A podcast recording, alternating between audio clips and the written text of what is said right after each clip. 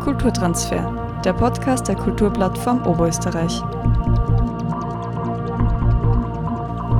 Diese Folge gibt es auch in voller Länge auf Spotify zum Nachhören.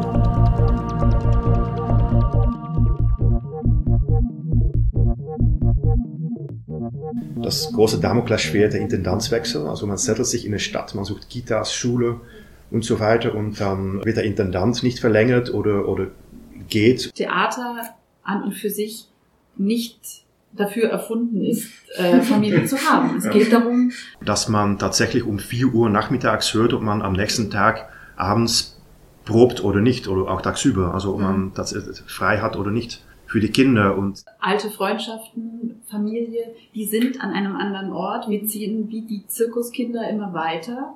Ähm, und die Netze, die wir uns aufbauen könnten, sind mit einem Intendanzwechsel gekappt. Es gibt dann äh, festgestellt vier Stunden äh, Pause zwischen Probe und Vorstellung, wo dann alles erledigt werden muss. Also Kinder abholen, einkaufen, Kinder begleiten mit Schulaufgaben, äh, äh, Sitte organisieren, kochen und, äh, und allem sich vorbereiten auf die Vorstellung. Dass es da einen Pool an Menschen gäbe, die man kurzfristig anfragen könnte, die wissen, okay, sonntags sonntags äh, gibt die Vorstellung oder also weil das finde ich zum Beispiel eines der Hauptprobleme, diese geteilten Proben, diese Abends, diese Abendzeiten, die ähm, für Menschen, die am Theater oder im Kulturbereich arbeiten, selbstverständlich sind. Aber ähm, man muss im Prinzip Menschen finden, äh, die nachvollziehen können, wie wir arbeiten. Und das ist dass man die ja nicht erschöpft und dass man arbeiten kann mit Menschen, die auch Energie haben die sich auch keine Sorgen machen müssen, weil das Kind gerade ins Krankenhaus abgeliefert werden muss, weil es keine Betreuung gibt und es, und es hat 40 Grad äh, Fieber. Ich denke da auch an, also ich habe mal eine Regisseurin interviewt, die ist jetzt mittlerweile 70 oder so, die erzählt hat, die hat ihr Kind verschwiegen. Also sie hat ein Kind bekommen und ist dann nach drei Monaten zurück und hat gesagt, sie war auf einem Segeltörn. Also so, weil sie so Angst um ihre, ja, schräg, also weil sie so Angst hatte, dass sie keine Jobs mehr kriegt, wenn das irgendwie bekannt ist und das ist where is the position of the child in this discussion? Is it equal? And we position the child as equal as an adult, not the same, but as equal, which means for us it's a rhetorical question. When someone in the team uh, is saying like, "Oh, my child is sick," go home directly. Doesn't matter, actor during rehearsals, someone in the team. My child is sick. Go. It's rhetorical. It's it's it's not even a question. Because the child is most important.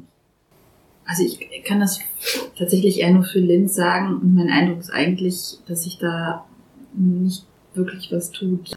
Ich bin Vera Etcher und ich habe heute ein Zoom-Interview mit zwei Damen, nämlich aus der Grund, weil die in Deutschland sitzen und ich in Linz.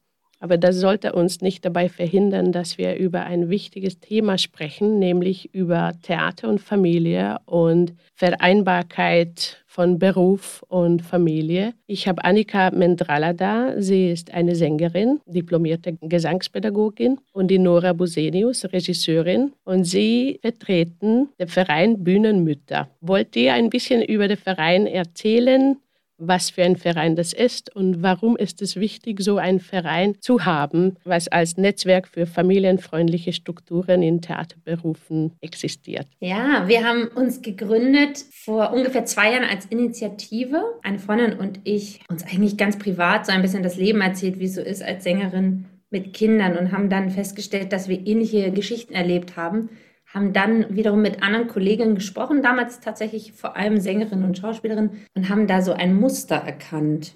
Und daraufhin sind wir ähm, so selber hellhörig geworden, haben uns ein bisschen gegenseitig empowert und informiert und haben verstanden, dass eigentlich eine strukturelle Benachteiligung von Menschen, die Kehrarbeit leisten, im Theater einfach vorherrscht, aufgrund der Arbeitsstrukturen und Arbeitsweisen, die es eben dort verlangt. Und haben uns dann gedacht, dass wir eigentlich als allererstes anderen Frauen auch diese Erkenntnis schenken wollen. Wir wollten eigentlich anderen Frauen eigentlich ein bisschen Trost schenken und haben dann angefangen, ganz viel Aufklärungsarbeit zu leisten, eine Website zu befüllen mit Texten darüber, welche Gedanken wir uns gemacht haben. Und gleichzeitig haben wir auch eine Studie sofort erstellt, eine Umfrage, eine qualitative Umfrage für Frauen in den darstellenden Künsten, die Kinder haben oder auch sich Kinder in sehr naher Zukunft wünschen und haben die befragt nach ihren Erfahrungen, einfach um Zahlen und belastbare Daten zu erheben, mit denen wir dann wiederum auch zu Theatern gehen konnten und zu Politikern, was wir jetzt auch schon getan haben. Das ist eine,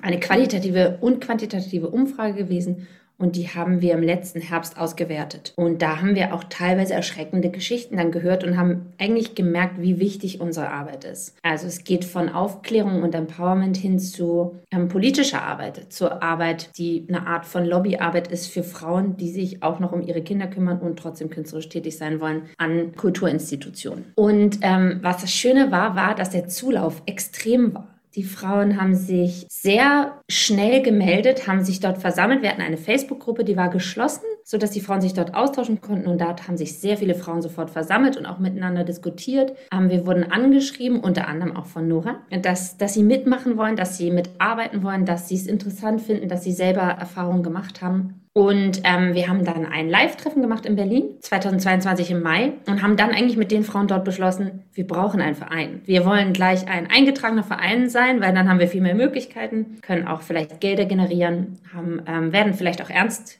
ernster genommen. Das war auch ein Grund. Dann haben wir einen Verein gegründet. Das hat ein bisschen gedauert und war ein bisschen anstrengend, aber es war dann fertig im August. Haben im September die Studie rausgebracht und seitdem werden wir eigentlich ständig interviewt und angefragt und sind als als Dozentin unterwegs und ähm, machen Vorträge, sind eingeladen bei Panels und versuchen ähm, mit dieser Arbeit die Verantwortlichen zu sensibilisieren, einfach, dass dort eine, eine Ungerechtigkeit herrscht, die nicht nur was Frauen ja sozusagen leider gewöhnt sind in dieser Gesellschaft mit Gender Pay Gap zu tun hat, also dass die Frauen schlechter bezahlt werden, sondern eben auch, dass sie weniger geschätzt werden und dass sie auch ab einem bestimmten Alter, wenn sie auf der Bühne sind, nicht mehr eingesetzt werden, also altersdiskriminiert werden. Und dass die Frauen dadurch, dass sie auch noch sehr viel Care-Arbeit leisten, einfach sehr viel weniger Möglichkeiten und Chancen haben, in der Karriere sich zu entwickeln, weil die Branche, in der wir arbeiten, darauf ausgerichtet ist, dass man sich mindestens 100 Prozent bis 110 Prozent verschreibt, da ist, einfach auch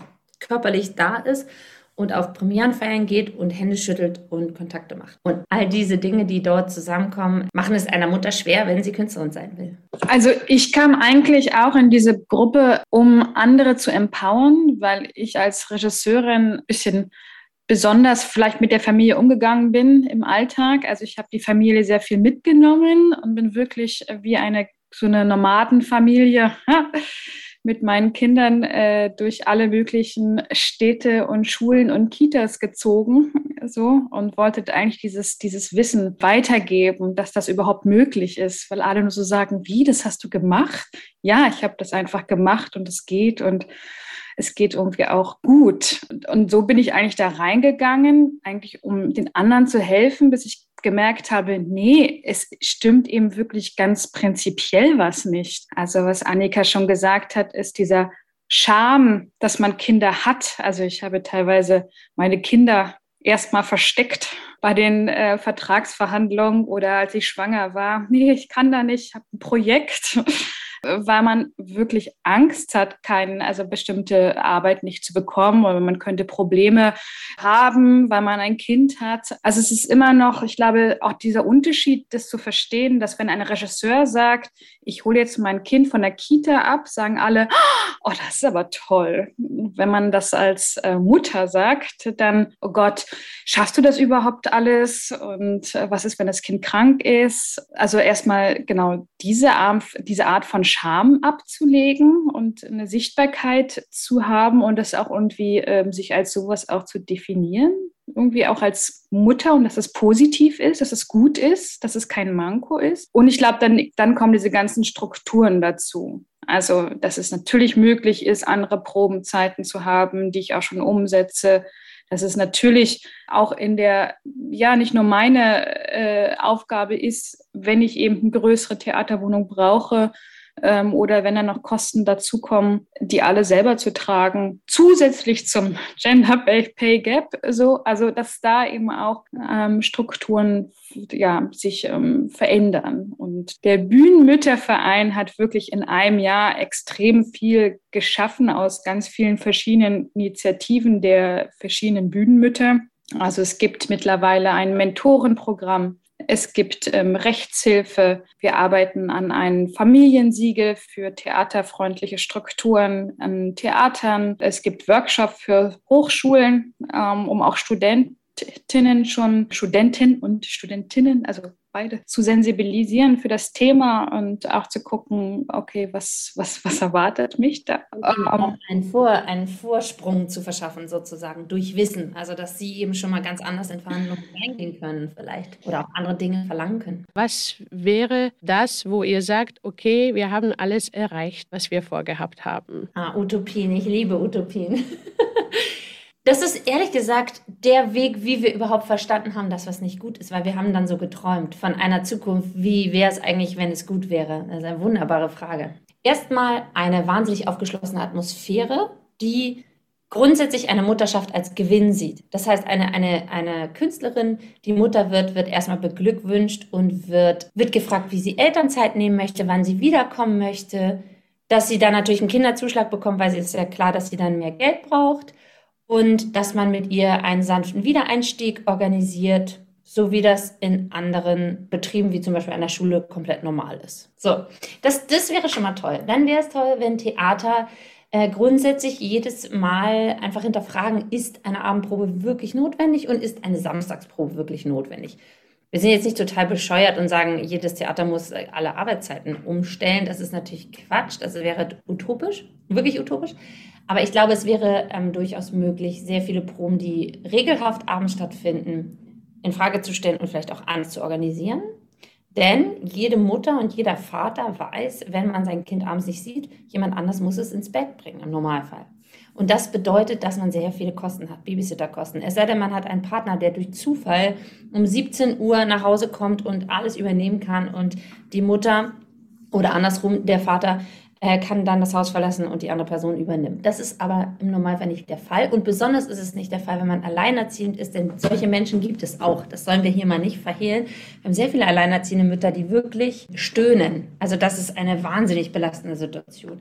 Dazu kann ich übrigens eine Anekdote erzählen. Ich war im Theater, habe geprobt und eine andere Produktion hatte auch gerade Pause, als wir auf dem Pausenhof waren. Die Leute rauchten da und wir haben uns nett unterhalten. Und dann kamen zwei Schauspielerinnen, die am Haus fest waren und äh, ich habe ihnen so erzählt von unserem Verein und sie haben gesagt, ah, ich bin auch Mutter und das ist ja interessant, erzähl mal. Und dann meinte die eine, ja krass, wenn du das so erzählst, ich habe es mir noch nicht so genau überlegt, aber es stimmt alles. Und ehrlich gesagt muss ich sagen, ich musste jetzt einen Kredit aufnehmen, um meine Babysitterin weiter bezahlen zu können. Und da reden wir von einer Schauspielerin, die fest an einem Haus war. Da würde man sagen, super, du hast ein festes Gehalt, du hast es geschafft, du bist eigentlich im Olymp. Und im selben Moment hat ihre Kollegin sie angeguckt, die auch am selben Haus fest war und hat sie angeguckt mit großen Augen. Ich auch, ich war ganz geschockt. Und ihre Kollegin guckt sie an und sagt, was, du auch? Ich musste jetzt auch deswegen einen Kredit aufnehmen. Und da kriege ich immer noch Gänsehaut. Habe ich gedacht, Wahnsinn. Wahnsinn. Ja, also erstmal, welche finanziell prekäre Lage? Erstens und zweitens in dieser Position und drittens, wieso reden die Frauen nicht miteinander? Da habe ich wieder gedacht, ich weiß, warum ich diesen diesen Verein gegründet habe, warum ich mich da so verausgabe. Also das darf nicht mehr passieren. Kein Mensch, der fest angestellt ist, muss einen Kredit aufnehmen für Kinderbetreuungskosten, weil er eben so viel Kinderbetreuungskosten hat, weil regelhaft jeden Abend geprobt wird. Das bedeutet nämlich natürlich im Normalfall 17.30 Uhr los zur 18 Uhr Probe, die bis 22 Uhr geht.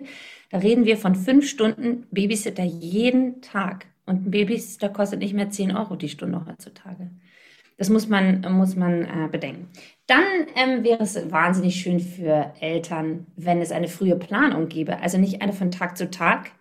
Denn an Theatern gibt es sogenannte Tagespläne, die dann verbindlich sind. Alles andere ist auch nicht verbindlich. Aber trotzdem wäre es wunderbar, wenn es wenigstens Wochenpläne gibt oder vielleicht sogar Monatspläne, sowohl für Festangestellte als auch für Gäste. Ähm, für Gäste wäre es wunderbar, wenn es sogenannte Babysitterlisten gibt, also schon mal einfach eine Liste mit Babysittern und Kinderbetreuungsmöglichkeiten, Kitas, die offen sind dafür, dass, wie bei Nora das gerade erwähnt hat, die einfach auch fremde Kinder für eine Zeit aufnehmen und da nicht so streng sind oder Schulen, wo man sein Kind auch für ein paar Wochen mitbringen kann, denn so eine Probenphase kann ja meistens immer sechs Wochen dauern. Es wäre wunderbar, wenn es einfach Wohnungen gibt für Künstler, die anreisen, die beinhalten, dass ein Kind ähm, mitkommen könnte. Das heißt, ein bisschen mehr Platz, vielleicht auch ein extra Zimmer für eine Betreuungsperson, ähm, sowas wie ein Hochstuhl, Flaschenwärmer etc. Also so normale Dinge.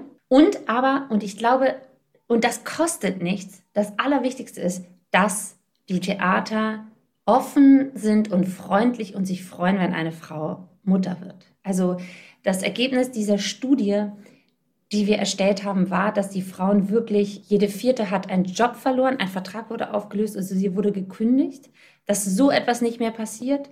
Äh, jede zweite hat sich diskriminiert gefühlt, wurde schlecht behandelt oder hat Sprüche gedrückt bekommen. Also dass diese, diese, ich sag mal, unschönen Erlebnisse aufhören und dass jemand sich nicht schämt, dafür Mutter zu werden. Und die Scham bei Künstlerinnen Mutter zu werden, die entsteht dadurch, dass ein Künstler oder eine Künstlerin per se im Studium, die du musst alles geben, mehr als 100 Prozent ähm, sonst meinst du es nicht ernst, diese, diese, dieses, diesen Glauben eingeimpft bekommt. Und wenn man selber Mutter wird, merkt man, dass die Perspektive shiftet. Das ist bei jedem Menschen so. Das ist auch bei der Bürokaufangestellten so. Nur bei einer Künstlerin ist es so, dass sie selber anfängt an sich zu zweifeln, weil sie diesen Glauben in sich hat und weil sie merkt, wenn ich so schlecht bezahlt werde und ich muss jedes Mal fünf Stunden mit der Bahn fahren und es ist nur die Nebenrolle, möchte ich es eigentlich nicht machen, weil ich würde sechs Wochen mein Baby nicht sehen und dann hat sie schon eigentlich ein schlechtes Gewissen und denkt, oh, ich bin eigentlich nicht mehr richtig on fire hier für meinen Beruf. Was natürlich absurd ist, ja. Aber das, diese, diese hundertprozentige Selbstaufgabe und das Brennen für den Beruf, das erwarten Theater auch. Theater wollen Leute, die jung sind und Vollgas geben. Mit Berechtigung natürlich, weil so entsteht auch besondere, besondere Projekte, entstehen auch einfach so. Aber es heißt ja nicht, dass Kunst nur entstehen kann, wenn Leute sich 110 Prozent dem hingeben und jung sind und damit natürlich auch ein bisschen preiswerter. Sondern es gibt bestimmte Projekte, die nur entstehen, wenn Leute viele Jahre Berufserfahrung haben, wenn sie in sich ruhen und wenn sie ihren Job gut machen können und wenn sie effizient proben und wenn, wenn der Regisseur genau weiß, was er will, dann kann man mit sehr viel weniger Zeitaufwand ein wundervolles Ergebnis erreichen. Und da, da ähm, würden wir uns wünschen, dass man Müttern per se sehr viel zutraut. Also das, diese Frage haben wir nämlich auch in der Studie gestellt, wie die Frauen sich selber sehen nach der Mutterschaft. Und obwohl viele sagen, sie geben nicht an, dass sie Mutter sind, das heißt ja sozusagen, dass sie nicht wollen, dass sie verurteilt werden oder beurteilt werden aufgrund der Mutterschaft, haben wirklich die meisten angegeben, dass sie sich als viel wertvollere oder interessantere Künstlerin sehen. Also, dass die Mutterschaft ihnen eine Dimension gegeben hat, Dinge anders zu bewerten, Dinge anders vielleicht auch auszudrücken, sich selber anders ähm, in Rollen einfinden zu können zum Beispiel oder anders Texte zu analysieren. Also es ist etwas, was die Frauen selber als große Bereicherung empfinden. Und wenn das die Theater auch tun würden, dann hätten wir schon die Hälfte der Probleme gelöst. Und was waren eure konkreten Herausforderungen ab der Zeit, dass ihr die Entscheidung getroffen habt, dass ihr ein, ein Kind oder zwei, drei Kinder haben wollt, bis zum heutigen Tag?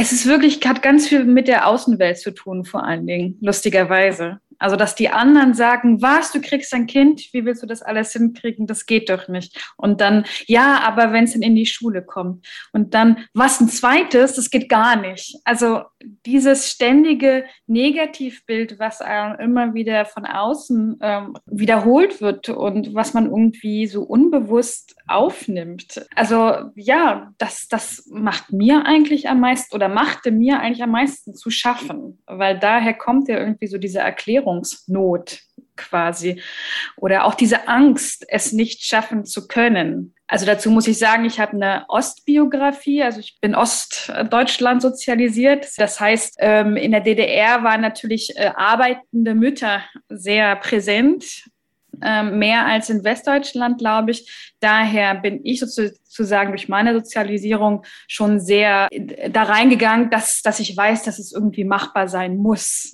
Genauso wie mein, mein Partner ist Franzose. Auch in Frankreich ist das Thema Kinderbetreuung ein viel, viel einfacheres. Als wir zum ersten Mal Hans in eine andere Krippe ge gegeben hat, war das in Frankreich und war überhaupt kein Problem. Und dieses Positivbeispiel in Frankreich hat uns sozusagen äh, motiviert, das in Deutschland weiterzuführen. Genau, insofern ist es eher ähm, das Bild, was von außen einem gespiegelt wird, was, was mir zu schaffen gemacht hat. Und ich glaube, woran ich immer noch knabbere, ist, wenn man Mutter wird, hat man eine wahnsinnige Verantwortung äh, für eben für die Kinder, für die Miete, für die Wohnung. Äh, wenn man alleine ist, kommt man schon irgendwie durch.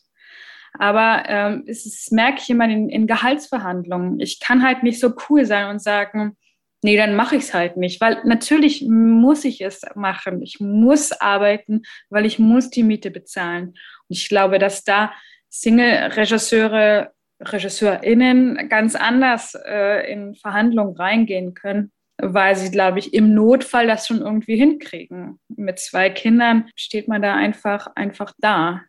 Und ich glaube, was ich, womit ich auch sehr anfange zu strugglen, man merkt, man wird älter und man kriegt auf einmal die ganzen Rentenbezugsbescheide und äh, merkt natürlich auch irgendwie, dass irgendwie so diese Gefahr der Altersarmut natürlich auch noch Rolle spielt, die langsam auf einen zukommt oder die einen beschäftigt. Also wo man eigentlich das, was man jetzt verdient, geht ganz gut, aber es ist halt so, geht immer auf Null und dann kommt das nächste und dann kommt das nächste. Also es ist, es, man hangelt sich sozusagen von einem zum nächsten und was zum Schluss später sein wird, wenn man alt ist. Also Krankheit darf man ja eh nicht sein, so. Also das ist, das ist auch, was so als Wolke über einem schwebt, so ich habe auch eine Invaliditäts- oder so äh, Versicherung für meine Kinder abgeschlossen, weil das ist, war sozusagen so meine größte Angst als Selbstständige. Meine Kinder sind krank,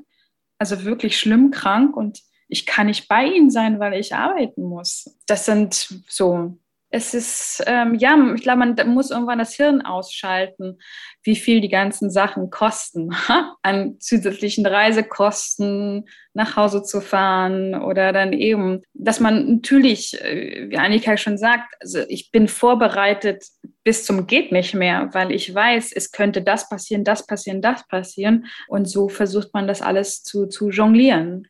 Aber natürlich gibt es Momente wie letzten Sommer, also der Bandscheibenvorfall kommt nicht von irgendwoher und man, man merkt, dass man an seine Limits kommt und das, das, man ist fast froh, dass einem der Körper sagt, nee, nee, pass auf dich auf, weil du kannst das nicht alles halten. Ähm, so. Und ich glaube, es ist sehr viel darum Kommunikation geht, auch mit der Familie zusammen, dass man nicht gegeneinander denkt oder dass das das ähm, Theater verteufelt, sondern dass es eben was, ja, sonst versucht, es so positiv und gut wie möglich zu gestalten miteinander. Und natürlich gehört das große Lego-Bestechungsgeschenk auch dazu. So. Wenn man dann in der neuen Kita oder der neuen Schule ist und ähm, ja, und das Entdecken der neuen Städte zusammen ähm, ist eine provokative Frage. Warum Bühnenmütter und nicht Bühneneltern? Weil ich glaube, wenn wir der Ansatz dazu so drehen, dass es eigentlich alle Eltern betrifft und alle Care-Arbeiter, die in diesem Bereich äh, tätig sind, warum Bühnenmütter nur? Gute Frage. Das wurden wir auch schon mal gefragt. Das ist natürlich eine sehr berechtigte Frage. Es gibt einfach belastbare Zahlen, dass wir Frauen mehr benachteiligt sind. Und das ist der Grund. Also erstens gibt es einen großen Gender Pay Gap in der Kulturbranche, der beträgt 30 Prozent. Das ist wahnsinnig viel. Ähm, es gibt ein Gender Care Gap, das bedeutet ähm, sozusagen, wie viel mehr die Frau sich kümmert in der Elternzeit. Und der liegt bei 52,4 Prozent. Das waren die letzten Zahlen. Und bei 34-Jährigen, das habe ich mal extra rausgesucht, waren das über 110 Prozent. Also die Frau ist immer noch, mag die Partnerschaft noch so modern sein, fast immer die Person, die bei den Kindern zu Hause bleibt und ihre Berufstätigkeit zurückschraubt. Und durch das Zurückschrauben der Berufstätigkeit im künstlerischen Bereich sozusagen künstlerisch auf Teilzeit zu gehen, bedeutet weniger Projekte zu machen und dadurch weniger Kontakte zu haben und die Karriere geht von alleine, schrumpft sie so langsam ein. Es sei denn, man geht den Weg wie Nora, dass sie gesagt hat, nein, ich gehe immer weiter, ich gehe immer weiter mit viel Kraft und mein Mann kommt mit und wir haben eine Lösung, dass wir die ganze Zeit zusammenreisen. Und das, deswegen ist Nora für uns auch ein, ein ganz großer Glücksfall, weil sie ein, eine andere Art der Taktik ähm, gefahren ist und da, darum so tolle Erfahrungen auch machen konnte.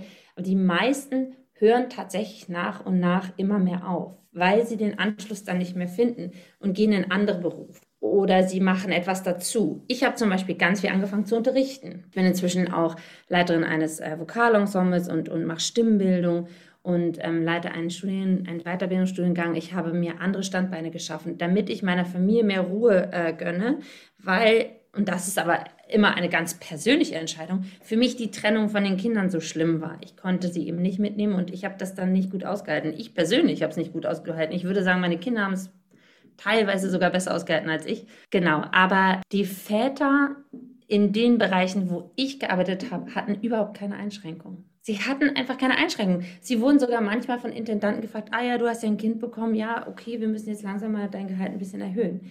Für einen Mann ist das immer noch ein ganz normales Ding, Kinder zu bekommen und weiter Vollzeit zu arbeiten, weil im Normalfall die Frau sich einschränkt. Wenn der Mann sich jetzt auch komplett einschränkt, wir haben auch Männer getroffen, die gesagt haben, hey, wieso denn nicht äh, Bühnenväter oder wieso nicht Bühneneltern, ich bin auch betroffen ich bin auch Künstler, meine Frau ist Künstlerin und wir teilen uns das und wir jonglieren beide. Dann auf jeden Fall sage ich gut.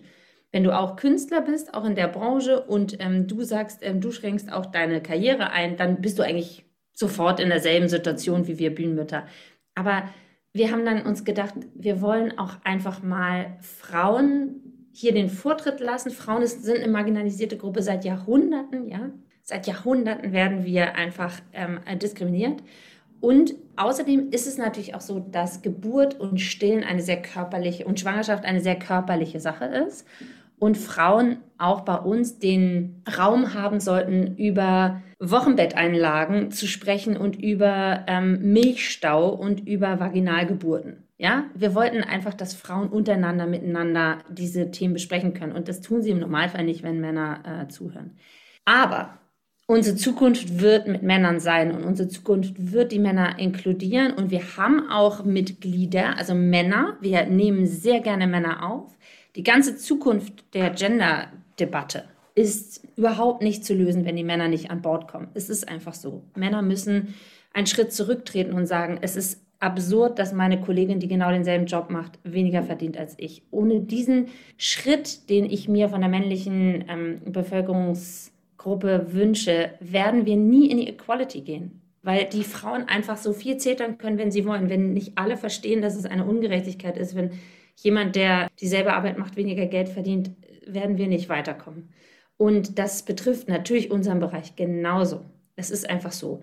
Es gibt aber zum Beispiel das Angebot, bestimmt ja bekanntlich die Nachfrage in einigen Bereichen, wie zum Beispiel bei den Tänzerinnen da gibt es wahnsinnig äh, viele Frauen und eher wenige Männer. Da können sich vielleicht männliche Tänzer, wenn sie, wenn unbedingt männliche Tänzer gesucht werden, auch vielleicht mehr Geld raushandeln.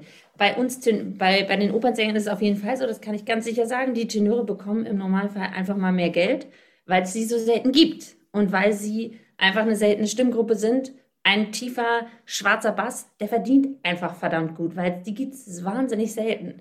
Und eine Sopranistin gibt es wahnsinnig oft. Also das hat auch was mit einer ja, Angebot und Nachfrage zu tun, wo die Theater einfach schlau sind. Also das ist ja klar, das müsste man einfach regulieren. Aber ähm, bisher ist es so, dass wir uns mit den Bühnenmüttern mit dem Namen sehr wohlfühlen. Wir werden aber das immer wieder gefragt. Wir überlegen manchmal, wollen jetzt bald mal eine digitale Konferenz machen zum Thema ähm, vielleicht bei Non-Binary, also Sternchen. Wie, wie würde man das machen? Wir haben auch schon, ich habe eine Person kennengelernt, die mich interviewen wollte und die hat gesagt, ich verstehe mich als non-binary, aber ich verstehe mich als Mutter.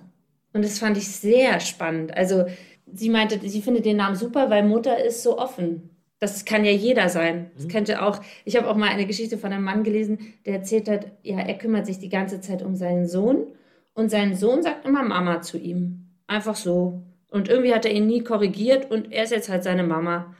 Und der läuft halt immer rum und lässt sich von seinem Sohn Mama nennen, weil das Mama ist das Äquivalent für du kümmerst dich um mich und bist immer für mich da, du bist mein Caregiver sozusagen. Fand ich auch, fand ich irgendwie schön. Also Mutterschaft und Mutter ist natürlich auch noch so ein kultureller Begriff, der, der ganz viel beinhaltet. Und das war uns irgendwie wichtig. Herzlichen Dank für das Gespräch für Annika Mendrala und Nora Busenius. Danke, dass ihr da wart und meine Einladung angenommen habt. Vielen Dank dir. Danke dir. Dafür.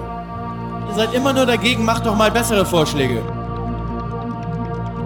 Kulturtransfer. Der Podcast der Kulturplattform Oberösterreich.